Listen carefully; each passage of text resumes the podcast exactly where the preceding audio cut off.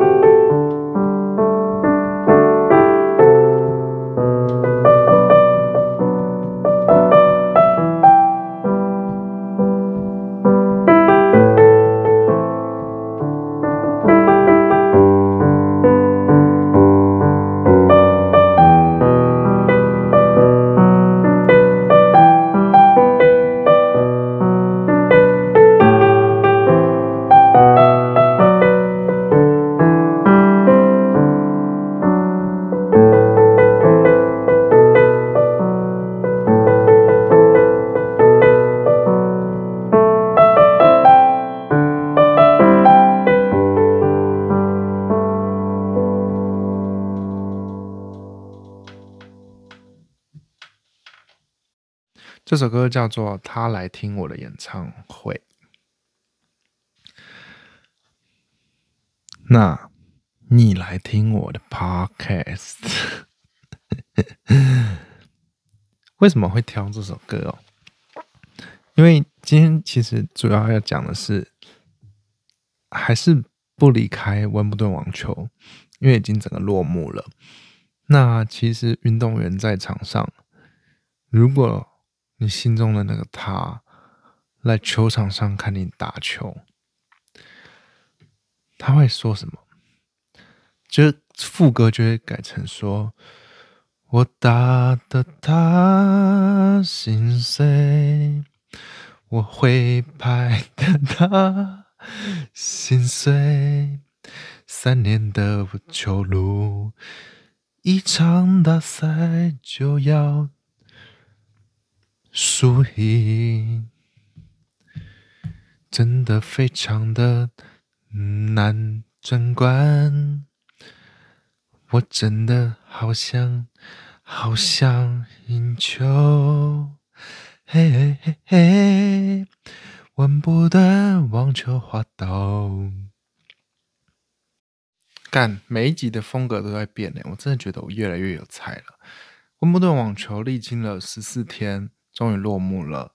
那在看冠军赛的那一刻，真的是非常感动，因为他总共打了四盘，那我已经睡着，睡到第二盘下半，我才醒来。我在这么要的冠军赛就这样睡着了。呃，我最关注的球员当然是乔科维奇、祖高域。Jokovic，还有什么乔帅？那他今天获得了二零二一年的温顿网球冠军，这代表什么？如果你要拿去跟别人比的话，网球时代曾经有四巨头，有费德勒、Nadal，还有 Jokovic，还有一个 Andy Murray。那他们四个其实都是。像卫星一样，成每个人都开始发射，发射之后会打出一个抛物线。在网球的世界里，有四大满贯的公开赛，那个是网球界最高的比赛殿堂。那最早发射的当然是费德勒，他把前面的球王打下来之后，他就占据了一席的之地。再来是拿德尔发射，再来 Djokovic。那现在就此时此刻来说，费德勒他大概已经不太可能再获得一个大满贯赛的冠军，因为他已经四十岁了。那纳德尔其实多 j a c o b 大概一岁多，那他渐渐的。也都是开始挑自己擅长的球场打球，因为这四大满贯的赛事的地址其实都不太一样的。那像拿德尔就是非常每一年几乎在法网就是红土的赛事，那他都有办法拿到一个奖杯。那在网球世界里，这个大满贯赛其实是单淘赛式的，所以就是会有冠军赛嘛。那冠军赛就是赢的人可以拿一个奖杯，那输的人就是拿一个盘子。那今天代表什么？以大满贯的总冠军数来说，之前是费德勒跟纳德尔都并列在二十座。那媒体最爱炒作的是什么？Jokovic 在赢得法网之后，他就有十九座奖杯。那其实再差一座，他就可以追平了。可是又说到了，网球是个人英雄的一个赛事，所以其实。你要跟人家比，那只是因为媒体没东西写，所以才要跟人家比。那其实 Jokovic 一直在创造历史，他是唯一一个呃有史以来的选手可以获得四大公开赛都拿过冠军，而且拿过至少两次了。所以他每一个公开赛都至少两次，这叫那个双满圈。对，那。就以费德勒这个传奇人物，还有纳德尔来说，其实他们都各有缺憾。例如说，纳德尔在如今的温布顿网球的草地赛事是很不利的。那费德勒在法网就是很不吃力，因为他不太擅长于打红土。总而言之，今天要讲的是 j o k o v i c 他已经在创造历史的同时，嗯，他还是很提拔了后辈。为什么他每次上场？那个球迷都站在他的对手那边帮他支持，因为他以前是老三嘛，那他就是把传奇打掉了，他就是可以在夹缝中求生存，而且他比较呃，媒体会说他比较没有特色，就是说他的发球啊或者是什么，他没有一个特长之处，可是他的身体柔软性还有以及他接发球的能力是非常的厉害的。所以再加上他有民族的那个血统是非常有意义。他小时候就自己做了一个温度温布顿的奖杯，就好像用凤梨做的。那十岁他就梦想要打这个温布顿。他如今就是花了非常久的时间。那他如今就是已经还唯一存在的一颗卫星在继续跑，而且继续写下历史。当天。看球赛，虽然我错过了前面几盘，但其实因为我为什么会错过，是因为时间在早上八点开打，在我这边当地时间早上八点开打，那我本来要熬夜看的，然后就跟人家讲电话，就想说度过这个熬夜漫长日，讲了大概四个小时，讲完之后我就睡着了，而且这次他赢得。温布顿网球的时候，他的表现是我觉得相对比较内敛的，不像法网一样，因为法网落后了两盘之后，全部追赶捞三盘回来，那个法网的喜悦是很直接的。但是他其实压力非常大，他自己也讲了，他一直不想去想这个冠军赛还有这个奖杯数的，因为媒体一直在炒作。那如今他达到了，现在。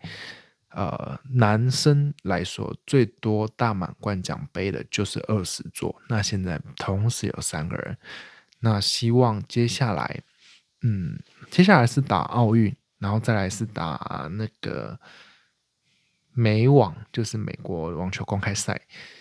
那奥运陆续因为政策一直在变，观众也慢慢的关掉了。所以其实蛮多选手会因为疫情的规定，例如说他们可能本来一个团队去比赛，可能要十五个人，但是因为疫情的关系，有些人需要隔离，不能申请什么运动员特例，再加上他没有办法带那么多人，所以可能这个飞局如果今天要去比奥运的话，他就没有办法带他那个球拍的穿线师，那穿线师来说对他是非常重要的，所以他以本来是。呃，一直有人在说，哎，要追求金满贯，就是四大公开赛的冠军奖杯之外，还有奥运。那其实连费德勒都没有拿过奥运的金牌，目前只有拿都有拿过一次的金牌。所以蛮多选手开始陆续退出今年的东京奥运。不然，其实本来东京奥运的网球应该是蛮精彩的，因为费德勒可能最后一次要打了。可惜不知道他现在的决定是什么。那纳德尔确定退出了，那就期待 Jovic 后面的选择。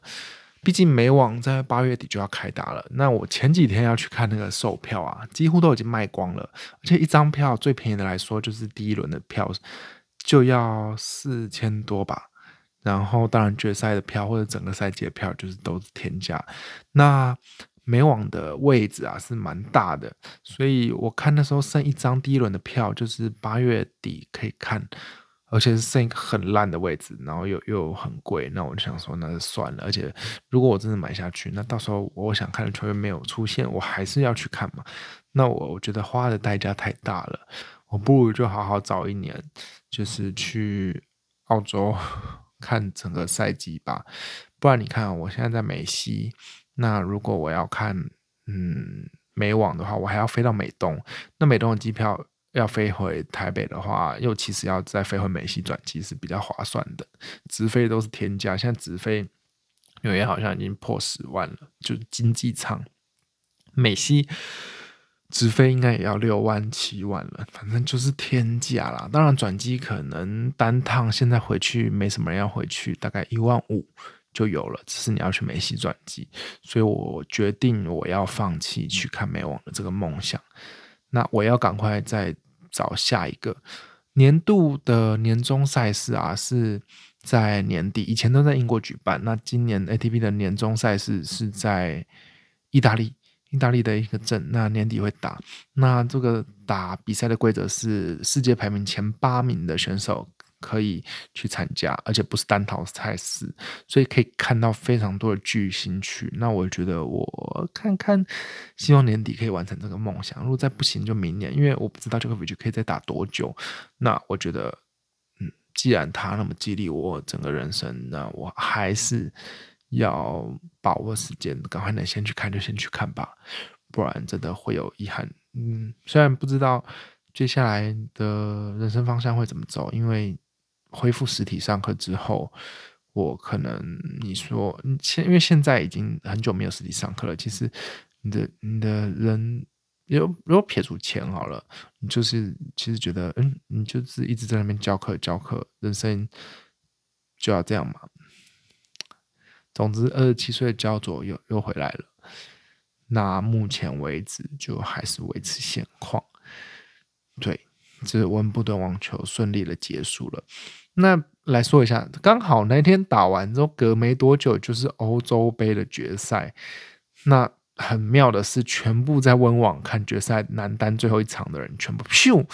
瞬间移动到了欧洲杯的现场，我记得车程好像我看一下地图，好像要两三个小时。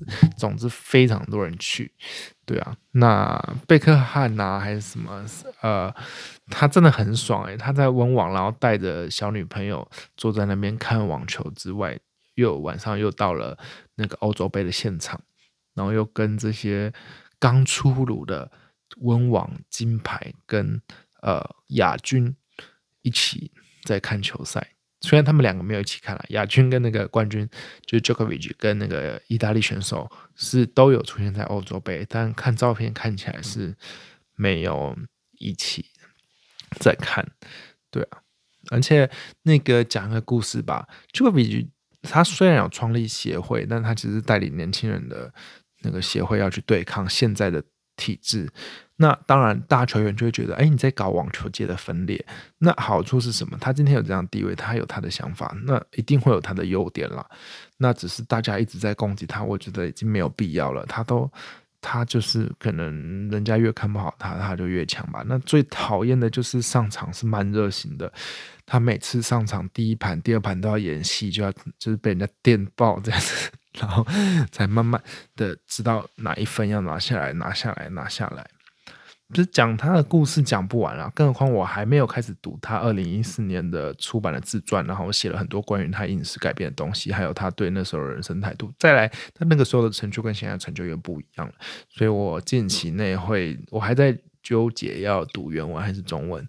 对我觉得读原文会弄死自己，那读中文的话，有时候就是没有那么贴近嘛。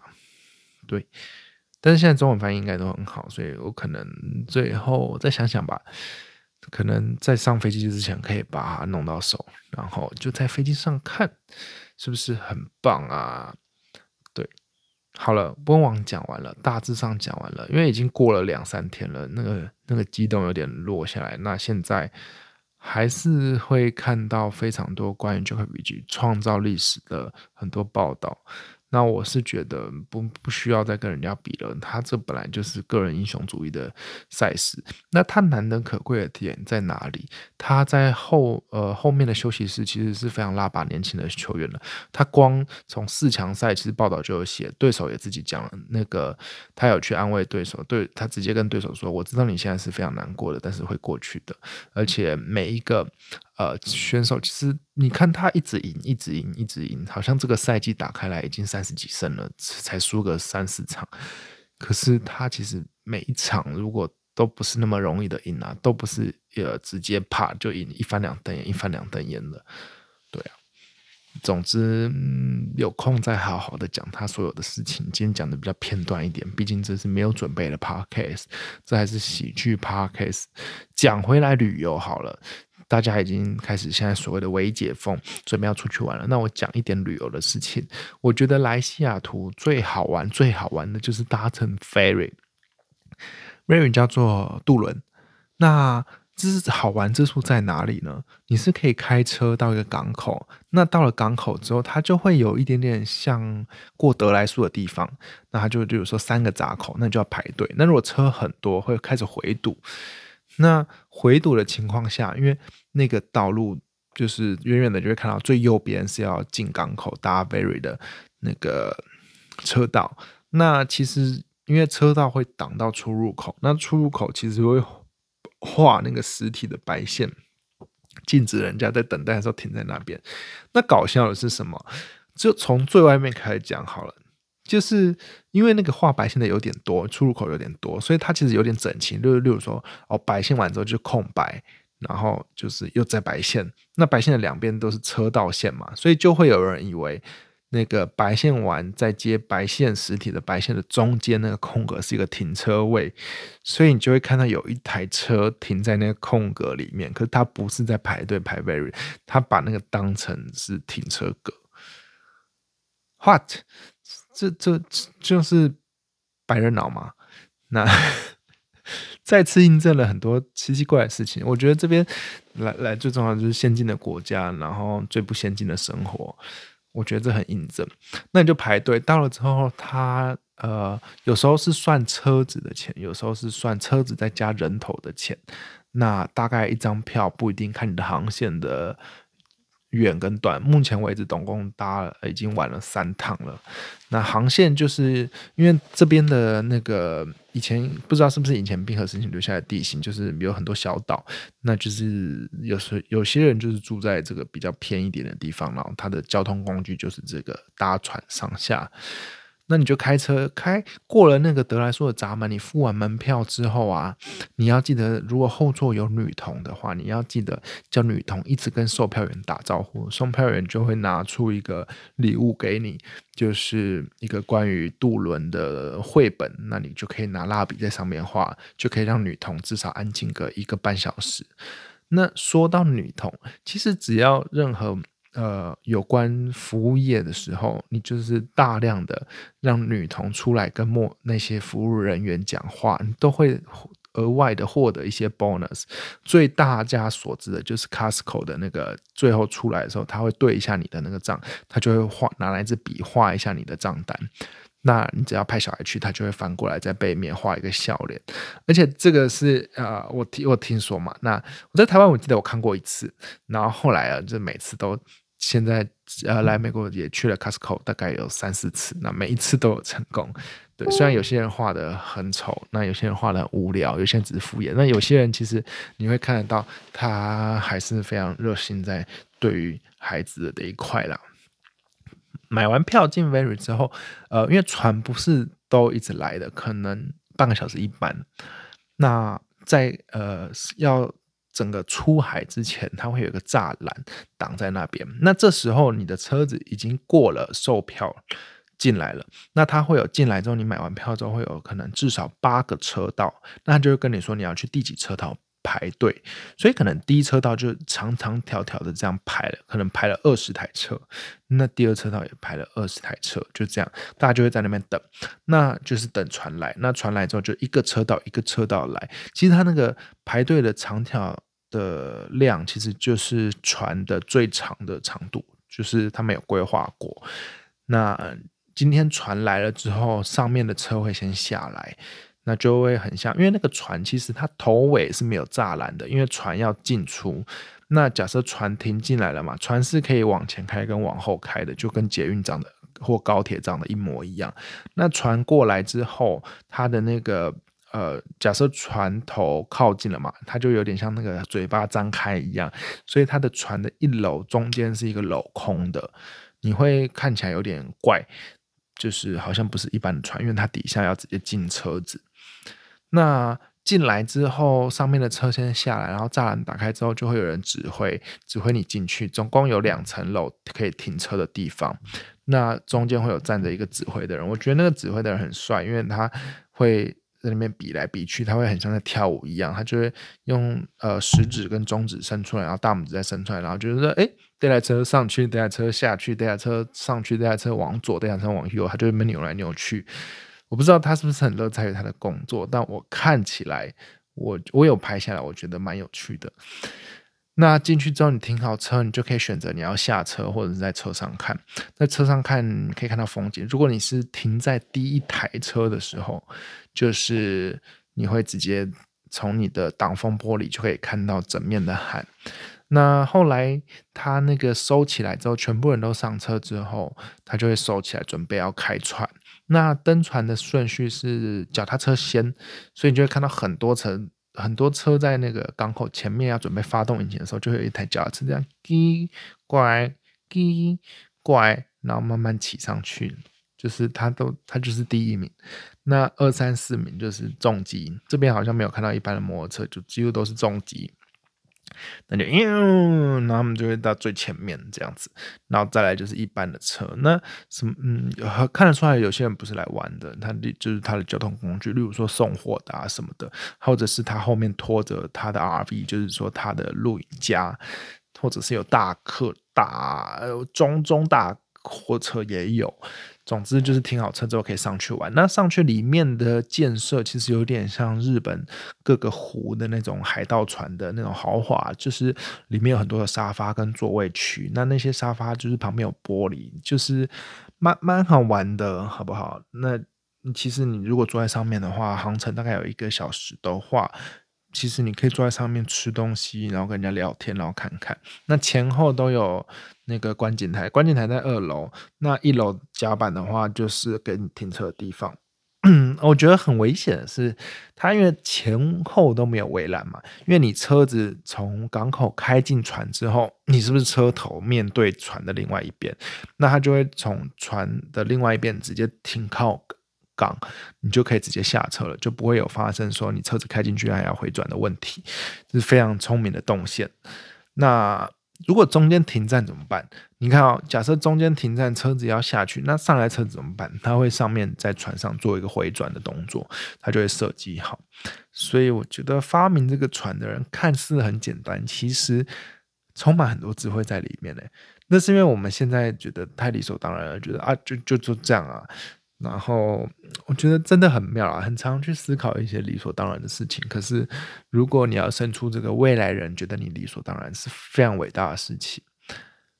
就是这样。那在船上，它有一些热食部，但是因因为疫情的关系，虽然没有开，那大家都会去买贩卖机。贩卖机就是天价，是平地的大概一点五倍到两倍之差。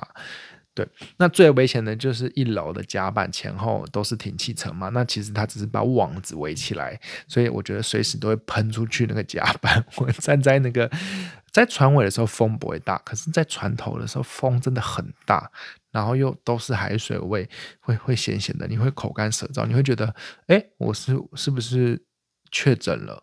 因为你每次就是接触海湾之后，你的喉咙都会有点口干舌燥、痒痒的，你就觉得，哎，我我在船上群聚有是不是感染了？尽管了打了打了疫苗还是一样。等下会讲疫苗的事情，在最后结尾的时候，那你就可以上去拍照啊，然后看看海鸥啊，在船上在那边跑来跑去。景色啊，最漂亮的是它有那个 Rainier Mountain Rainier，就是说像富士山一样的山。那你在海上看到的角度，其实是平地上看不太到的。例如说，船海上就会有停到很大的货船，那货船加上 Mountain Rainier 的那个背景，就是很像富士山。它现在还没有全部融掉，它现在大概。呃，三十五趴以下都消失了，所以你就会很像一个白雪山浮在空中。此时此刻看是这样子，我觉得非常的美。然后你在船上跑来跑去，然后你跑累了，你就可以回去车上，就拍了蛮多照片的。那你搭到另外一个岛之后，你就可以下来走。他们最厉害就是有非常多的公园，那都自然景观。这边都是那是针叶林嘛，反正就是很像丛林的树那种干干净净的那种，有果实的会掉下来，松果啦，叫松果松树。大致上是这样子。那你到了小岛，其实这个小岛你开车也是可以到的，只是要绕一大圈。那就可以走很多步道啊，然后在步道你就可以下去海边玩。那海边有很多奇奇怪怪的，例如说有螃蟹啊，然后重点是人都非常少，因为很多国家公园嘛，哎，很多州立公园了，所以就就下去走一走，就这样在那边自己找乐子玩。大致上是这样子。那最后一趟是从里面呃要沿着湾流，然后开到最大的海之后。去到西雅图的市中心，我至今来了大概快四十天了，我还没有进到市区玩，也不知道市区要玩什么。那加上市区现在真的蛮乱的，市区可能就是大家所谓的 Space Needle 太空针塔，还有玻璃博物馆，还有什么口香糖墙，那我就觉得很臭很恶没有想去。总之，就照我现在的步调，适合亲子之友的，多看一些自然景观是不错的，不一定要追随。例如说来西雅图要玩什么？那嗯，我有自信，不管什么样的景点，我去玩都会玩的很好玩。再加上拍照，拍照可以抓一些很有趣的角度，我都会放在我的 Instagram 上面，好不好？欢迎大家追踪。就最后要进西雅图港的时候，你会看到整个沿岸。那西雅图其实市根本不大，大概就是中正区的大小吗？我看起来是就像一个新一区的大而已。那因为有盖那个 Space Needle 太空针塔，那呃，我听人家说是说它周围不能盖比它高，所以呃，市区已经很小，而且市区又是那种小丘陵地形，上上下下、上上下下的。那他们大楼只能盖在最后面最尾端的一小区，所以确实呃，你回去的时候看那个整个沿岸的发展城市啊。呃，太空针塔旁边都很矮，然后到了最后一角落，砰，全部都是高楼大厦。那个高楼大厦的水准有媲美城市感，香港那种夜景高楼摩天大厦的那种感觉。对，那就很奇妙了。然后那个太空针塔不过就是坏掉的九文化村的自由落体的 UFO，好不好？对，我就我不知道差别在哪里。大致上是这样子，推荐大家来的话一定要玩，因为你开车上去，你停在那个船上，呃，有一次，呃，最后一趟我们是在第一台车，所以你会觉得，哎，你明明就打 P 档，你都熄火了，但是船一直在动，就很像，很很奇妙，就是你坐在驾驶座，可是你不用开，就还是有人帮你开，那种感觉是很奇妙的，对。大致上是这样子。那这边的海鸥是不能喂的。那日本的那个湖啊，例如日本很多湖啊，或者是要去广岛或者去哪里松岛，你要搭一些渡轮的时候，他船上都会卖虾味鲜，那就给你喂海鸥。那这边不行，因为我在登船前的时候，我就想说要买虾味鲜去华人超市，可是华人超市真的太臭了。不知道为什么，我来这边真的不喜欢华人超市，我觉得还是喜欢白人超市，干干净净的、整整齐齐的。好不好？而且，嗯，百人超市有很多来卖，除了呃食物之外，可能衣服啊、用品啊、玩具啊，这都非常好玩，而且都非常便宜。我都已经觉得很便宜，那更何况是当地人的薪资水准，然后再来看他们，那不是致富吗？好不好？最后回顾一下疫苗，疫苗我就打了两针。那就这样啊，没什么不良的反应。我打的是辉瑞，就是 Pfizer。对，那第一针，呃，飞过来的时候落地要先，嗯，他不会管你，这好无聊。疫苗都已经不是话题了，那那就不要讲了，好不好？就就也没变什么万磁王，可能本来就有摩擦力，就就就这样吧。疫苗好累哦，啊，差不多累了。好。那接下来还会去哪里玩？我再想想，差不多就是这样。我想一下有没有漏讲的，就这样，就这样，就这样，就这样。口头这个最嗯，在报告的时候最重要的是你的“最”字。那我的“最”字就是那那那那那那那那那那那那那那那 Na-dan. Bye.